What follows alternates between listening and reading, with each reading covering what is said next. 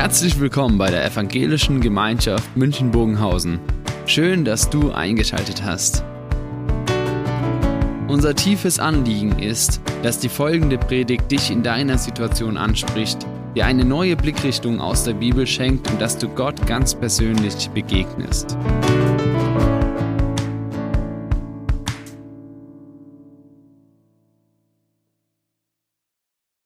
Vielen Dank euch für die Gestaltung von dem Gottesdienst, auch wenn die Lieder manchmal herausfordernd sind, weil sie älter sind als ihr. So ist es mit der Zeit. Ja, dann merkt man auf einmal, die Zeit vergeht, verrinnt. Und heute das Motto von unserem Gottesdienst wurde ja schon genannt, dieser Vers, meine Zeit steht in deinen Händen. Oder im Zusammenhang, wie es in der guten oder in der neuen Genfer Übersetzung heißt, ich aber Herr vertraue auf dich ich sage es und halte daran fest, du bist mein Gott. Alle Zeiten meines Lebens sind in deiner Hand. Es war ja David, der diesen Psalm geschrieben hat. Und ich weiß nicht, wie ihr vorhin diesen Psalm empfunden habt, als er vorgelesen wurde. Das, was David dort schildert, unterscheidet sich eigentlich gar nicht so großartig von unserer Zeit. Er schreibt von Menschen, die für ihn schwierig sind, Heute würde man sagen, die mich mobben, die Hate Speech über mich loslassen. Menschen, die nichts an mir finden. Menschen, die mich nicht mögen und mit denen ich auch meine Schwierigkeiten habe. Vielleicht auch Menschen, die mich sehr bewusst verletzen. Er spricht von Einsamkeit, von auf sich alleine gestellt sein. Ich muss klarkommen mit dem Leben und keiner da, der mir hilft. Er spricht von irgendwelchen Dingen, die ihn zur Verzweiflung bringen, zur Resignation. Und da sagt er ja wörtlich, ich weiß nicht mehr aus noch ein. Und ich glaube, wenn das jemand sagt, dann ist er irgendwo am Ende angekommen, wo er sagt, jetzt weiß ich nicht mehr, wie es weitergehen soll. Und dann spricht er von Zweifel, die er an Gott hat. Und wie als Bruch dazwischen spricht er, dass er Gottes Vertrauen ausspricht, dass er der Güte Gottes begegnet. Und es ist gar nicht so sortiert, was David hier macht, sondern er spricht einfach die Gedanken seines Lebens in der Gegenwart Gottes aus und sagt, das hat Platz bei Gott. Es muss nicht gut sortiert sein. Eigentlich ist es ja Gebet. Gebet nicht alles gut sortiert Gott zu präsentieren, sondern mein ganzes Leben in diese Begegnung hineinzunehmen. Und das sind zwei Dinge jetzt noch interessant.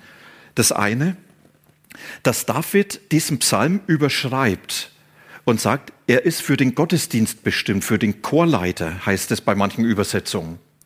Und für den Chorleiter, das war nicht der Knabenchor von Bethlehem oder der Männerchor vorwärts Jerusalem, sondern das war für den Tempelgottesdienst. Und David sagt, ich möchte diese Erfahrungen ganz bewusst nehmen, damit Menschen ihr ganzes Leben in den Gottesdienst hineinnehmen. In diesem Gottesdienst hat alles Platz. Da haben die Menschen genauso Platz, die dir das Leben zur Hölle machen, wie das Vertrauen, was du auf Gott hast. Da haben die Zweifel an Gott, wo du nicht mehr weißt, meinst Gott wirklich noch gut mit mir, genauso Platz, wie das tiefe Vertrauen, was du Gott aussprichst. Da haben die Lasten deines Lebens, die Sorgen, die dir den Schlaf rauben, genauso Platz, wie das Gute, was du erlebt hast. Und das ist, was David als Angebot macht. Er sagt, ich möchte euch dieses Angebot machen, nehmt doch euer ganzes Leben mit in diese Gottesbegegnung hinein, denn Gott hat ein Anliegen. Er wird dir mit deinem Leben begegnen. Und alles, was dein Leben ausmacht, hat bei ihm Platz. Und da muss nichts außen vor bleiben. Kein Mensch, der in deinem Leben gegenwärtig ist. Keine Erfahrung.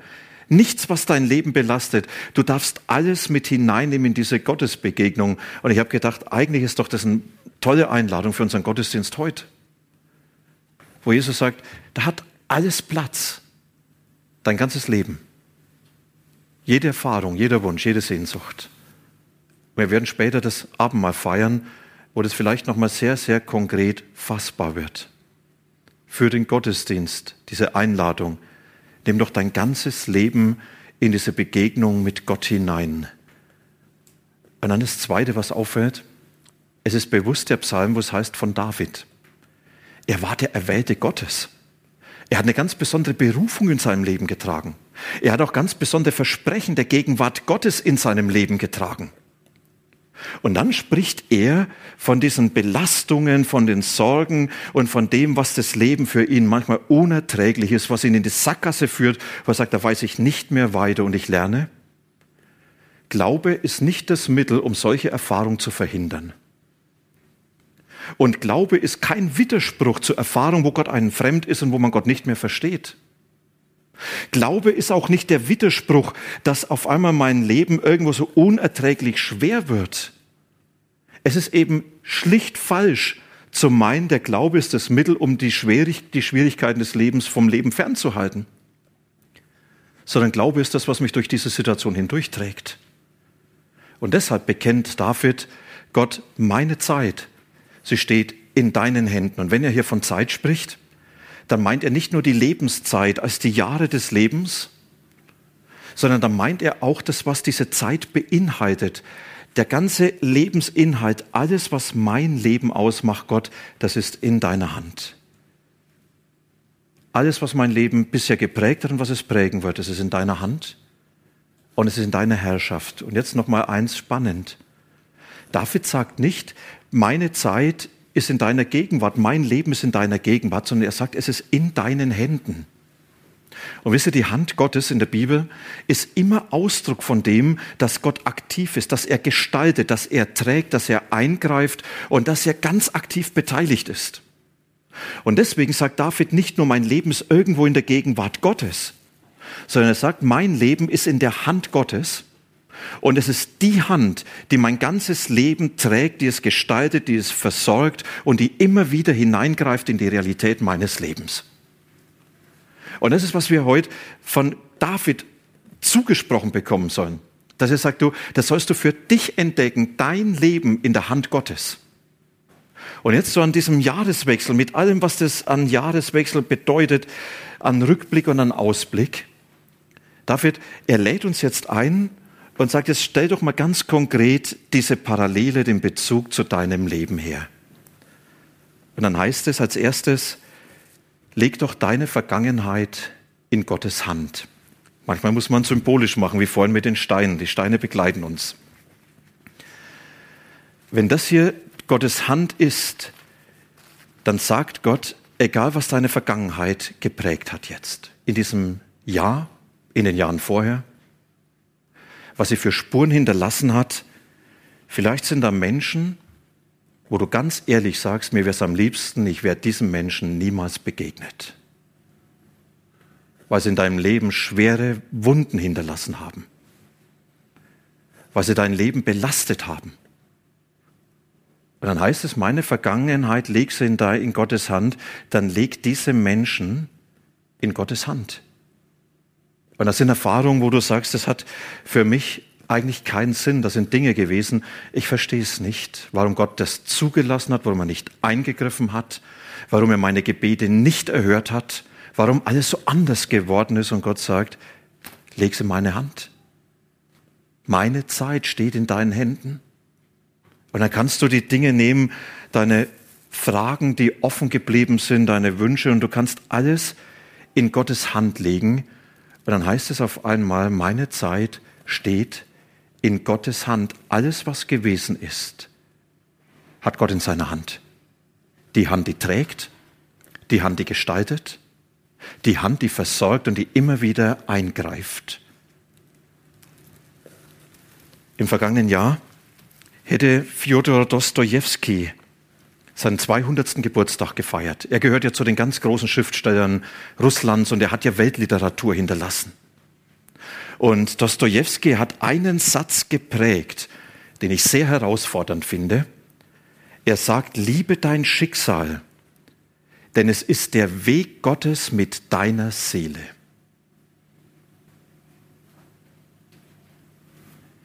Wenn wir jetzt Fjodor Dostoevsky vor Augen haben, dann sagt er das nicht als einer, der auf einer Erfolgswelle geritten ist und sagt, ja, fällt es mir leicht, mein Schicksal zu lieben, meine Lebensgeschichte. Sondern wenn man sein Leben betrachtet, er ist im armen Krankenhaus geboren und das war die Weichenstellung. Mittellose Eltern, arm, mit 20 hat man ihn gefeiert als Wunderkind der Literatur.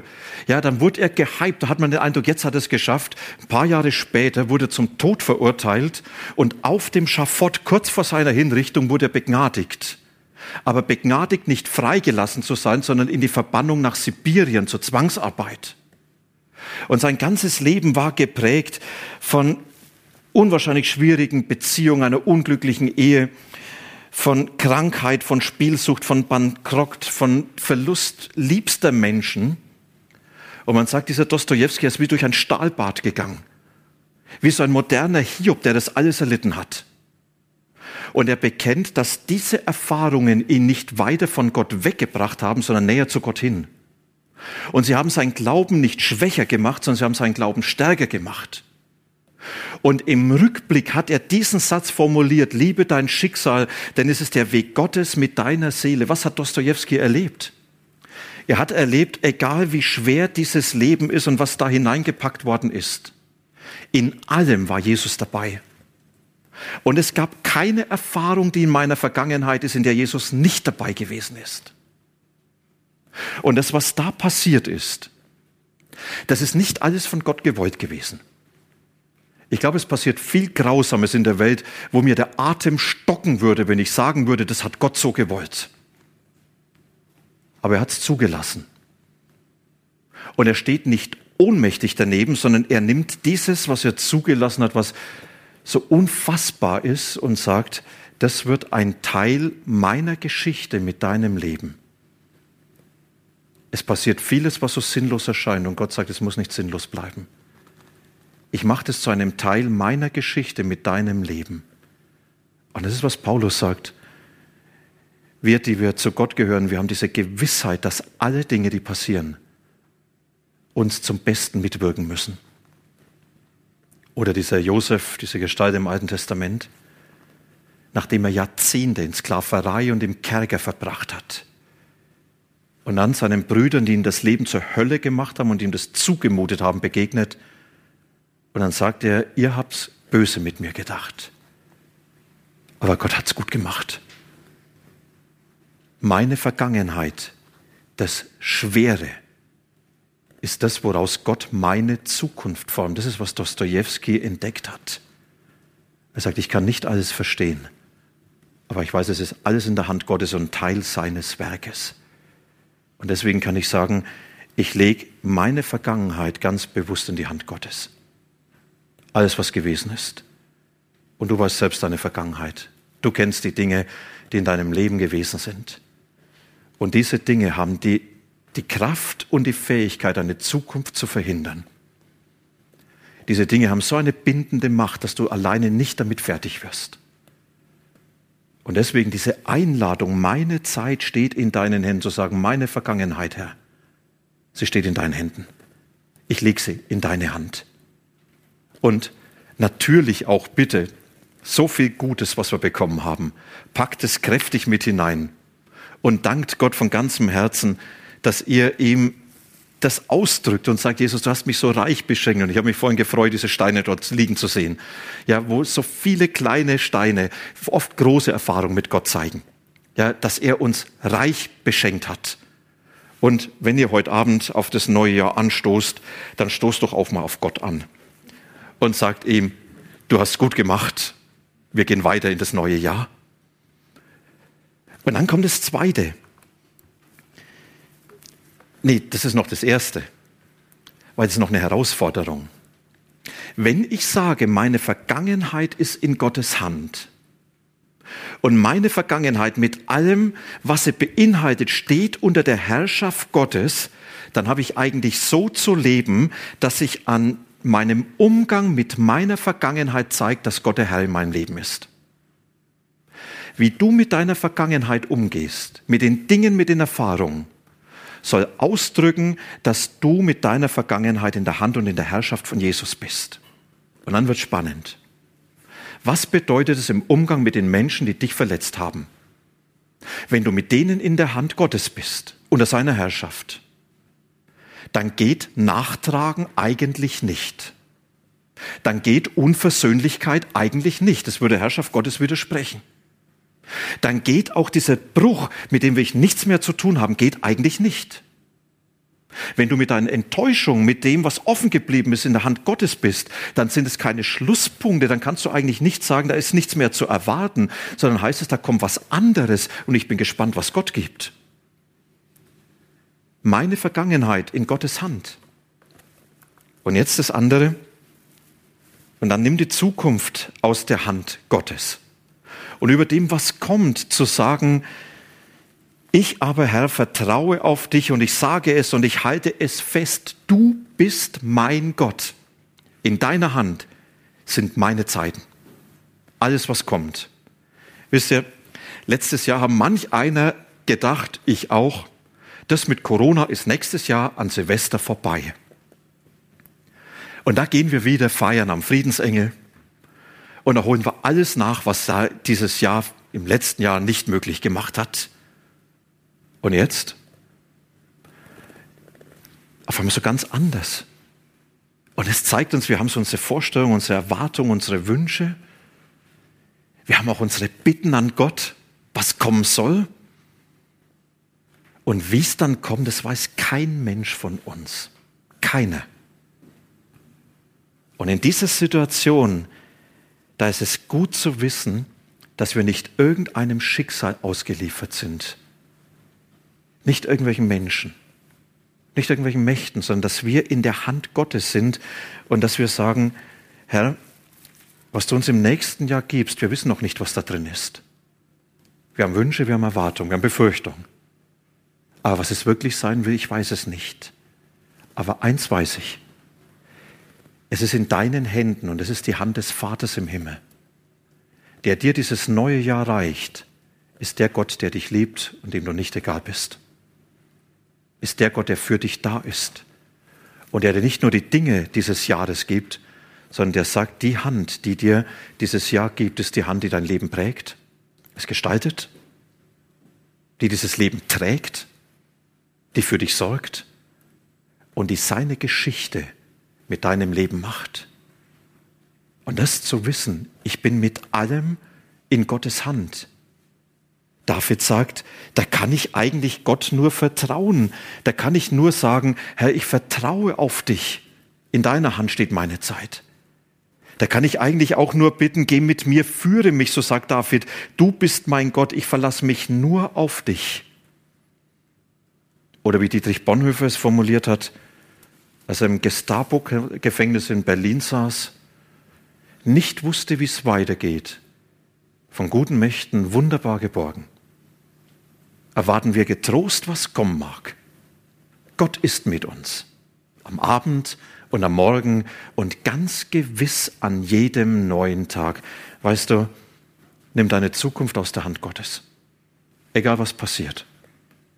Egal wie herausfordernd Erfahrungen sein werden egal wie bereichernd und beglückend es sein wird, egal wie missverständlich und unbegreiflich, egal was immer das ist, nimm es aus der Hand Gottes und weiß, du bist mit allen Erfahrungen in der Hand dieses Gottes, der deine Zeit in der Hand hat, der dein Leben in der Hand hat und der dich trägt. Und dann bleibt eigentlich nur das eine, da ich sage, und dann kann ich heute in der Gegenwart Gottes leben. Unser Leben findet ja immer nur im Heute statt. Unser Glaube findet nur im Heute statt. Und im Heute zu sagen, wenn meine Zeit, mein Leben in der Hand Gottes ist, dann kann ich eigentlich nur sagen, ich gebe mich immer wieder ganz neu und bewusst in die Hand dieses Gottes und ich spreche ihm das Vertrauen im Heute aus. Sagen, Herr, ich vertraue heute darauf, dass du mich versorgst. Und heute vertraue ich darauf, dass du gegenwärtig bist. Und heute vertraue ich darauf, dass du mein Leben gestaltest. Und heute vertraue ich darauf, dass du in allem wirksam bist. Und heute vertraue ich darauf, dass du in meinem Leben deine Geschichte schreibst und mich mitnimmst auf deinem Weg. Und das ist, was ich heute tun kann. Ganz bewusst Gottes Vertrauen aussprechen und sagen, ich gebe mich ganz bewusst in deine Hand und ich suche deine Nähe über den heutigen Tag, über der heutigen Erfahrung. Und das dürfen wir jetzt konkret machen, wenn wir das Abendmahl dann miteinander feiern im Heute diese Begegnung mit Jesus zu erleben. Im Heute zu sagen, dann nehme ich alles mit hinein, was mein Jahr ausgemacht hat, was gewesen ist. Dann nehme ich alles mit hinein, was ich so an Wünschen für das neue Jahr habe, auch an Befürchtungen. Und ich kann mich heute nur mit ihm verbinden und sagen, danke, dass du heute für mich da bist. Und dass du mir heute zusprichst, deine Zeit ist in meinen Händen. Dein Leben ist in meiner Hand. Ich gestalte, ich trage dich, ich führe dich und ich versorge dich. Und dazu möchte ich euch einladen, mit dieser Erwartung in das neue Jahr zu gehen, an der Hand unseres guten Gottes, der unser Leben trägt. Und er sagt, deine Zeit ist in meiner Hand. Und im Abendmahl wird es fassbar. Und ich lade euch ein, dass wir dann das Abendmahl mit dieser Erwartung so feiern. Ich möchte ihm heute mit meinem Gestern und Morgen diesem Gott begegnen, der mein Leben trägt. Und jetzt singen wir ein Lied, das auch mit der Hand zu tun hat.